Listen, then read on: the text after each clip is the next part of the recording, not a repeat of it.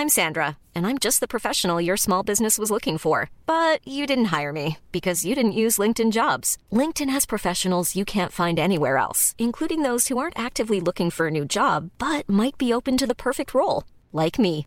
In a given month, over 70% of LinkedIn users don't visit other leading job sites. So if you're not looking on LinkedIn, you'll miss out on great candidates like Sandra. Start hiring professionals like a professional. Post your free job on linkedin.com/people today. Vox Polony.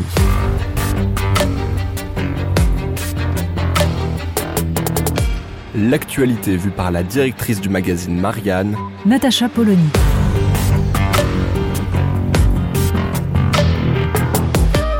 Vox Polony. Étrange période d'entre-deux tours, 15 jours durant lesquels nous allons voir évidemment s'agiter les uns et les autres, euh, se radicaliser les postures. Pour le dire simplement, Marine Le Pen est en train d'envoyer des signaux absolument énormissimes aux électeurs de Jean-Luc Mélenchon. Sauf que Emmanuel Macron aussi. Alors, chez Emmanuel Macron, ça prend une forme assez surprenante. Première chose, en fait, Emmanuel Macron est en campagne. Ce qui est assez étonnant, parce qu'on avait compris jusqu'à présent qu'il était très occupé à appeler Vladimir Poutine, Volodymyr Zelensky. Il n'avait pas le temps de faire campagne. C'était compliqué, la situation internationale exigeait sa présence à temps plein. Et puis finalement, non. Il y a une parenthèse de 15 jours où il peut faire des déplacements absolument partout en France sans aucun problème. Il n'y a plus de coups de fil à passer avec les uns et les autres. Donc Emmanuel Macron est en campagne et dans le Pas-de-Calais, Emmanuel Macron explique que la mère de toutes les réformes, celle qu'il a présentée pendant sa campagne comme absolument essentielle, la réforme des retraites, bah finalement, ça peut se négocier. C'est assez étonnant parce qu'on on a du mal à comprendre pourquoi Emmanuel Macron a mis au centre de sa campagne deux éléments qui sont des chiffons rouges. La réforme des retraites et le RSA conditionné à des heures de travaux dont on ne comprend pas bien vraiment pourquoi c'était absolument indispensable. Mis à part que c'était pendant le premier tour des signaux envoyés à l'électorat de droite. Sauf que là, apparemment, c'est l'électorat de gauche qui va faire le second tour, ou du moins chacun veut se le faire croire. Emmanuel Macron, donc, cherche à leur parler. Quant à Marine Le Pen, eh bien, elle y va totalement sur la question du pouvoir d'achat, sur la question des injustices, elle en rajoute. Sauf que le problème de Marine Le Pen n'est pas tant de convaincre l'électorat mélanchoniste qu'Emmanuel Macron ne serait pas très social. Il en est déjà convaincu. Le problème n'est pas là. Marine Le Pen a un autre problème.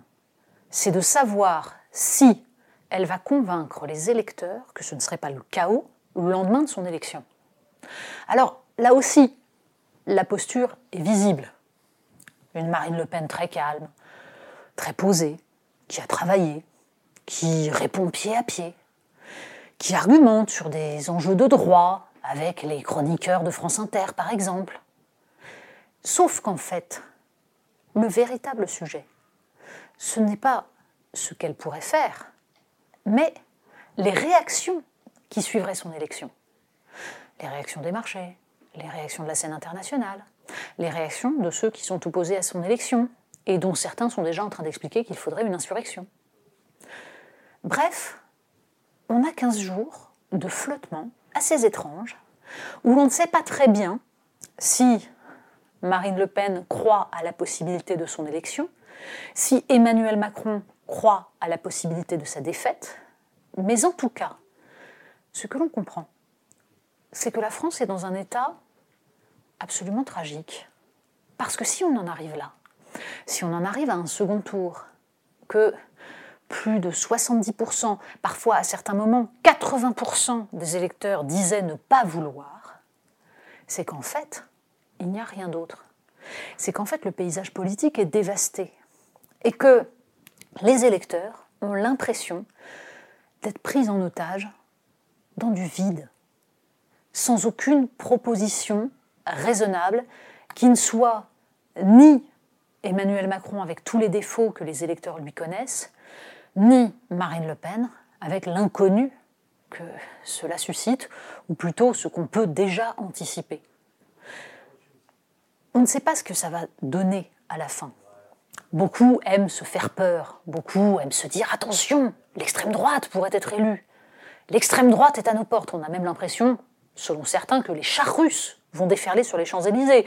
On est de retour en 81, alors à l'époque c'était la gauche qui allait les faire venir. Là désormais, on nous présente une Marine Le Pen qui va évidemment s'allier immédiatement avec Vladimir Poutine. L'argument ne prendra pas.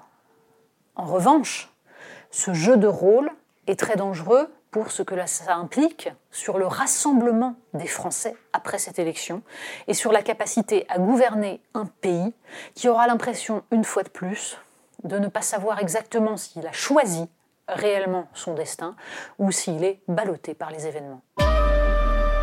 Vox Polony. Retrouvez tous les podcasts de Marianne sur les plateformes de streaming. Et puis les analyses, articles et entretiens de la rédaction sur marianne.net. Et surtout, n'hésitez pas à noter cet épisode et à nous laisser vos commentaires.